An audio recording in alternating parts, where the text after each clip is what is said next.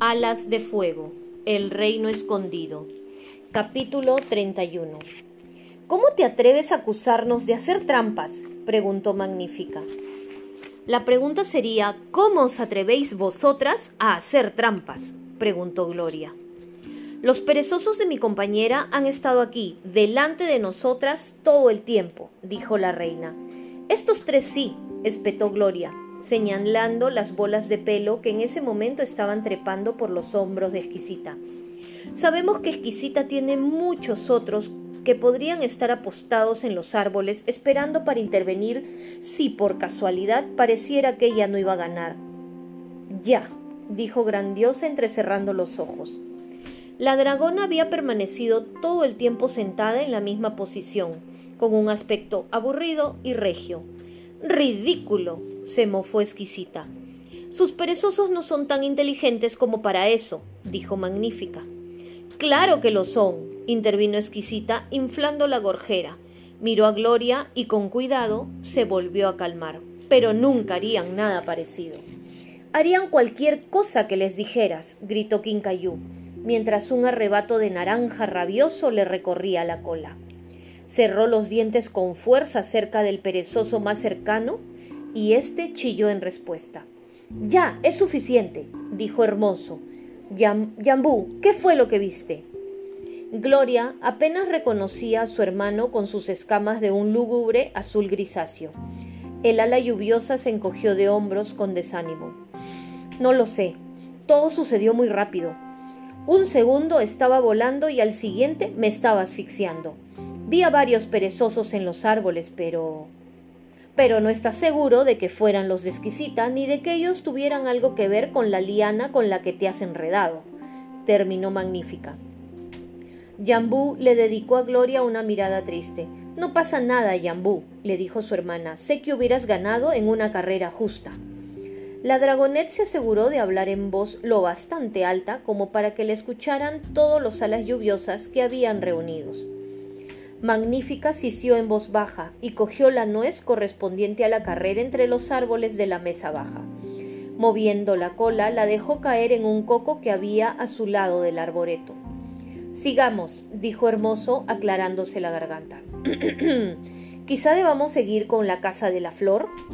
Tamarina dio un paso adelante. Le temblaban las alas y sus escamas se volvían a ser de un verde claro. Gloria se preguntó si, habría, si sabría que sus emociones estaban proyectándose en su cuerpo. Se le ocurrió una pregunta. ¿Puedes usar tu camuflaje? le preguntó a Tamarina. Es decir, ya que no ves lo que intentas imitar. Sí, aún así funciona, le explicó Tamarina. No me preguntes exactamente cómo. La ala lluviosa respiró hondo varias veces con los ojos cerrados.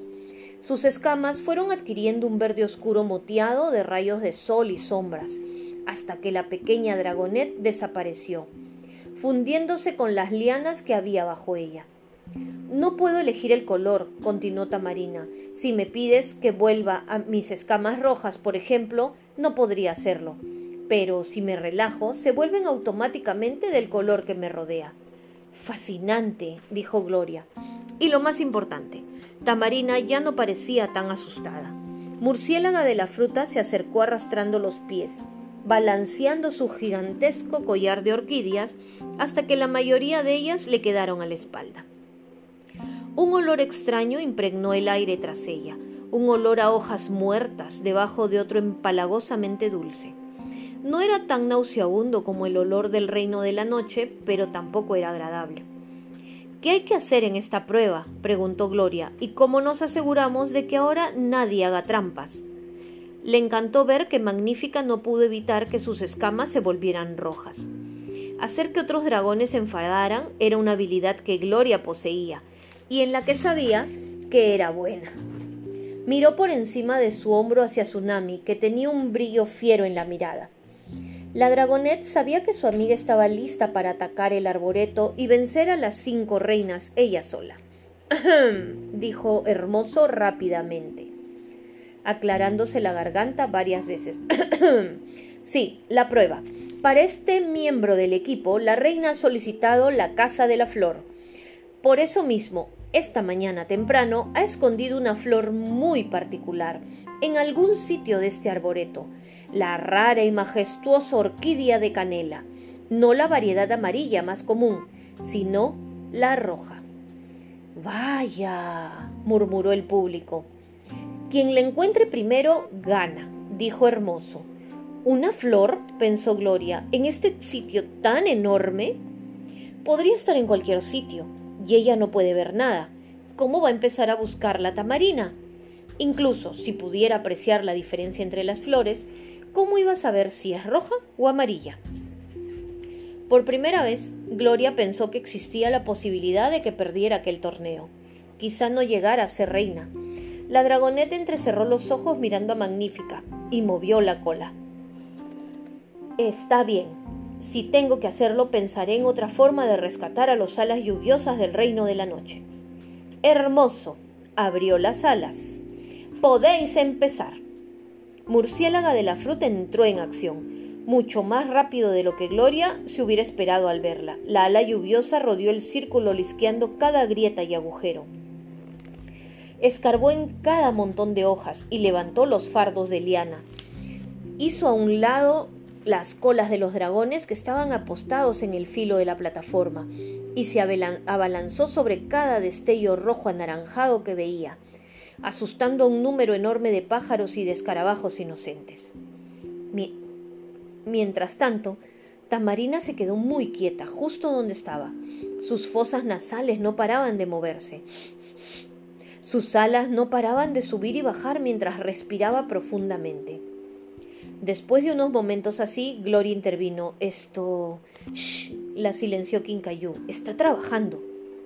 ¿Podría trabajar de una forma que pareciera más trabajadora? preguntó Gloria. Tamarina volvió a respirar profundamente y levantó el, el hocico. Unas pequeñas plumas en forma de llamas se extendieron por la gorjera, imitando la forma de la flor que estaba buscando. Puede olerla, le susurró Gloria Quincayú. ¿Es lo que está intentando hacer?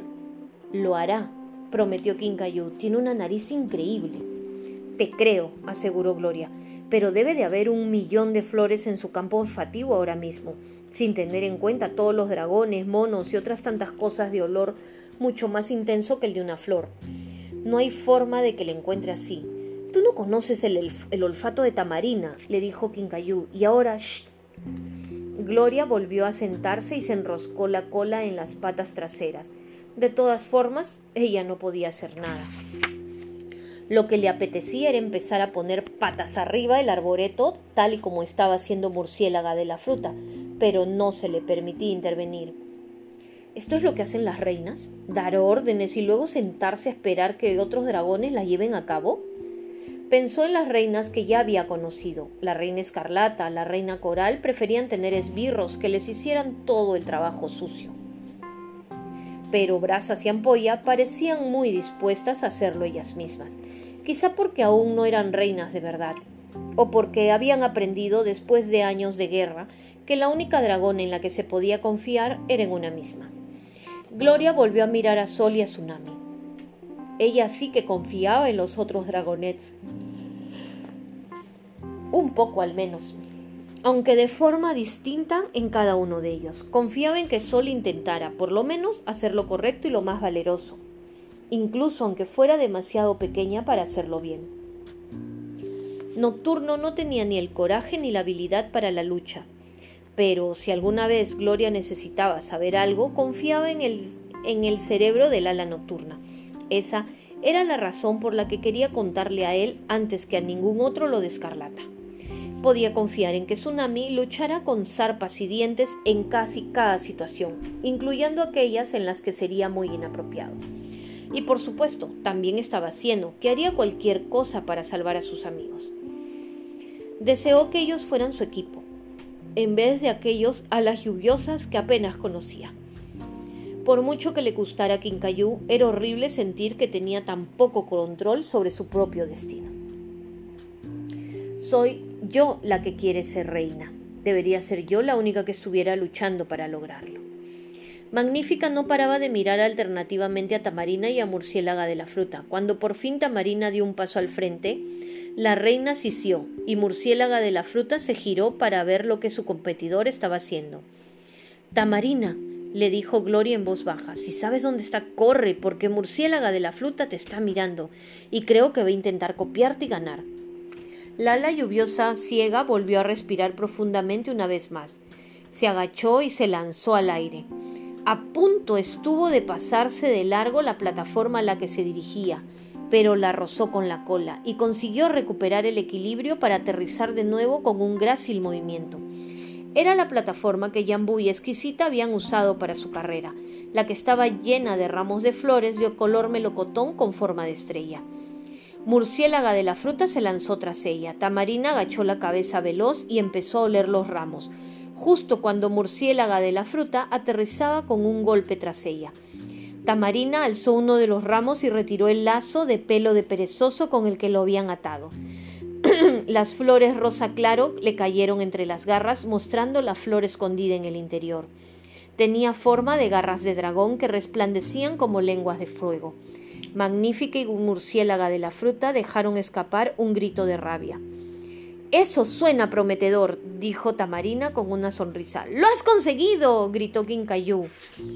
¡La has encontrado! exclamó al tiempo que le daba unos golpecitos a Gloria con la cola sonriendo. Te dije que lo conseguiría.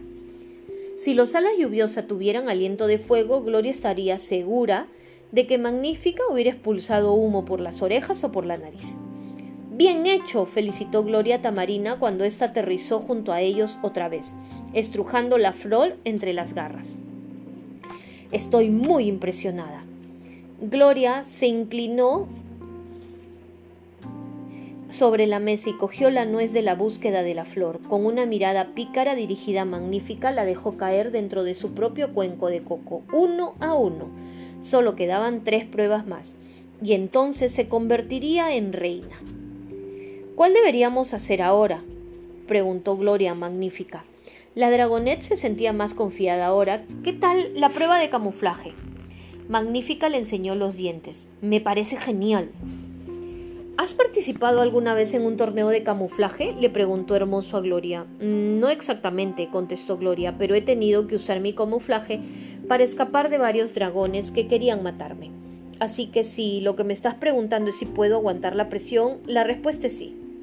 De hecho, me estaba preguntando si sabías las reglas, dijo Hermoso escondiendo una sonrisa pero no son complicadas. Una de vosotras se esconde. La primera en algún sitio que quede a la vista de este lugar. La entonces la otra la busca y luego os cambiáis los papeles. Yo juzgaré quién encuentra antes a la otra. Si el resultado es demasiado ajustado para decidir quién gana, lo volvemos a intentar. Lo pillo, dijo Gloria. ¿Te acuerdas de cuando empezó a decir hermoso, girándose hacia grandiosa? Gloria preguntó cuál de los dos tendría más años. Los dos parecían tan viejos como las garras de las montañas de las nubes. Claro que lo recuerdo, le espetó grandiosa. Se irguió y sisió al público hasta que todos guardaron silencio y le escucharon. Lo recuerdo todo. Recuerdo incluso cuando necesitábamos nuestro camuflaje para protegernos de los dragones que intentaban invadirnos. En Altel entonces no era ningún juego, era lo que teníamos que hacer para sobrevivir. Se acabaron las historias aburridas, ordenó Magnífica, ganándose otra de las miradas de la otra dragona. Grandiosa, cállate hasta que sea tu turno. Yo me esconderé la primera. Hermoso le tapó los ojos a Gloria con una hoja larga y gruesa, mientras la oscuridad se hacía a su alrededor. Pensó que así era como Tamarina debía ver el mundo todo el tiempo. Solo podía recordar una historia sobre un dragón ciego en los pergaminos, y era de hacía muchísimo tiempo, antes del ardor. Un momento después le quitaron la venda y se encontró con la mirada curiosa de cientos de alas lluviosas. Puedes empezar, dijo Hermoso asintiendo con la con la cabeza. Gloria parpadeó y empezó a girar en círculo, buscando alguna pista. Magnífica había desaparecido completamente. Sobre las lianas del suelo descansaba su pequeña corona de flores blancas, no había ni rastro de las escamas moradas de bordes dorados, y ninguna de las hamacas que rodeaban la arena presentaba bultos inusuales. ¿Dónde podré estar? ¿Dónde me escondería yo si fuera un ala lluviosa particularmente olvidadiza y particularmente espectacularmente vaga? Gloria no creía que Magnífica fuera del tipo de dragona que trepara árboles o se colgara de una rama por la cola, si podía estar tumbada cómodamente en algún sitio. Y la mayoría de las plataformas y pasarelas estaban demasiado llenas de dragones para que pudiera colarse fácilmente, lo cual le dio a Gloria una idea. Se giró para observar a los dragones que la rodeaban. Puede que alguno de ellos hubiera visto dónde se había escondido Magnífica. La mayoría llevaban toda la vida jugando esa especie de juego del escondite. Debían estar inspeccionando el lugar al igual que ella intentando encontrarla. La dragonet se fijó en que Exquisita y Murciélaga de la fruta miraban fijamente hacia un árbol cercano con una franja de musgo rizado. Estaban mirando de una manera un poco demasiado intensa, como si esperaran que Gloria las viera. Murciélaga de la fruta le dio un codazo a Grandiosa y la majestuosa dragona le, le lanzó una mirada de asco. Entonces Gloria vio una pareja de alas lluviosas que miraban fijamente en dirección del puesto de la fruta en la parte más alejada de la arena. Entrecerraron los ojos y luego se acercaron uno al otro para empezar a hablar en susurros. Vale la pena echar un vistazo, pensó Gloria. Voló a través de la arena directa al puesto de fruta. Era una plataforma de madera de muros bajos, que servían también de mesas, la mayoría cubiertos de mangos, piñas, esferas rojas puntiagudas y frutas verdes con forma de estrella. Racimos repletos de plátanos colgaban de las ramas por encima de su cabeza. Gloria deslizó la cola por el suelo de madera de la plataforma, luego estudió las mesas, pero no vio ningún signo que indicara que había una dragón escondida allí. Alzó la mirada y echó un vistazo a los plátanos colgantes. Había algo extraño en la forma en que colgaban, como si hubiera algo pesado posado encima. Era espeluznante. Lo único que podía ver eran sombras y luces, hojas verdes y plátanos amarillo chillón. Pero cuando levantó las patas, pudo acariciar con las garras las escamas de un dragón. El siseo de indignación que salió de aquellas escamas le confirmó que había encontrado lo que estaba buscando. Majestad, le dijo Gloria con una reverencia enducada. Un camuflaje muy impresionante, añadió honestamente. Veamos lo que tú puedes hacer. Gruñó Magnífica devolviendo el color morado a sus escamas. Ambas volvieron al centro de la arena, mientras todos los alas lluviosas aplaudían. A Gloria le costó un momento darse cuenta que le estaban aplaudiendo a ella. Esperaba que eso significara que la había encontrado bastante rápido. Ahora solo tenía que esconderse aún mejor que magnífica. Hermoso se acercó a la reina para taparle los ojos. Gloria dejó que sus escamas se volvieran del mismo verde que las lianas bajo ellas. No quería que nadie viera dónde iba, mucho menos las otras reinas. Su primera idea había sido elevarse en el aire y camuflarse en el cielo, pero para quedarse en lo alto tendría que mover las alas, y tenía miedo de que Magnífica pudiera notar la brisa que generara. Así que en vez de eso se dirigió al árbol que tanto exquisita como murciélaga habían estado mirando. Subió por el tronco enroscándose a su alrededor y notó el musgo peludo bajo sus garras. Sus escamas habían cambiado al instante hasta volverse marrón oscuro y verde amarillento, como el árbol cubierto de musgo. Cuando consideró que había trepado lo suficiente, giró alrededor del tronco para poder ver todo lo que ocurría abajo. Luego se apretujó aún más contra el tronco y se concentró, añadiendo la forma de una pequeña rana azul en la espalda para mejorar el camuflaje. Manglar le había enseñado ese truco. Más abajo escuchó a Hermoso decirle a Magnífica que podía empezar a buscarla. La reina abrió los ojos y se giró inmediatamente hacia las reinas. Exquisita y murciélaga de la fruta levantaron las alas, ofuscadas. Grandiosa bostezó fríamente. Magnífica giró en círculo mirándolo todo. Dejó escapar un pequeño siseo de frustración y luego recogió las alas. De repente sacó los colmillos y se lanzó hacia el borde del círculo donde se encontraba Sol. No se atreverá a herir a mis amigos, pensó Gloria. Pero Gloria se encogió cuando vio a Sol retroceder. Al mismo tiempo, Plata saltó de la espalda del sol con un chillido de alarma y salió corriendo hacia el árbol donde se escondía Gloria. Magnífica vio dónde se dirigía la perezosa, pasó corriendo a su lado y golpeó el tronco haciendo que Gloria casi se soltara. La reina trepó por el árbol tan rápido que le pisó las alas a Gloria antes de darse cuenta de que las había encontrado. Con un grito de triunfo se echó hacia atrás y le dio un golpe a la dragoneca en el hocico. Te encontré, gritó Magnífica. Plata llegó hasta ellas y se lanzó a las garras de Gloria temblando. La ala lluviosa se balanceó hasta una rama para poder estrechar a la perezosa contra su pecho y acariciarla. ¿Creéis que eso ha sido divertido? preguntó Gloria Magnífica. ¿Asustar a una perezosa inofensiva de esa manera? Por los murmullos y expresiones sorprendidas de las caras de los dragones más abajo, Gloria supuso que aquella no era una forma popular de tratar a las mascotas de los alas lluviosas. Sobrevivirá, contestó Magnífica. Aquí lo importante es que he ganado. Gloria bajó la mirada hacia Hermoso con pesar. Él extendió las garras con un gesto que parecía decir ¿qué puedo hacer? La reina tiene razón, dijo en voz alta el dragón. Magnífica gana esta prueba.